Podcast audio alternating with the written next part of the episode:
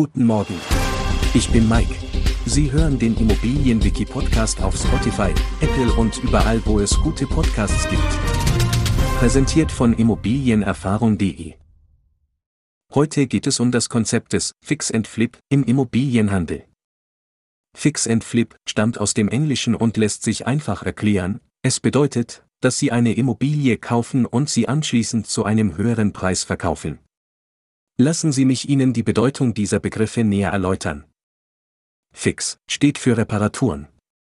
Wenn Sie eine Immobilie im Rahmen von Fix and Flip erwerben, handelt es sich oft um eine Immobilie, die noch einige Arbeiten benötigt. Diese Art von Immobilie ist oft weniger attraktiv, da Renovierungsarbeiten erforderlich sind. Das bietet Ihnen jedoch die Gelegenheit, Immobilien zu einem niedrigeren Preis zu erwerben. Wenn Sie über ausreichend Kontakte zu Handwerkern verfügen oder handwerklich begabt sind, können Sie hier eine höhere Rendite erzielen. Flip bedeutet den relativen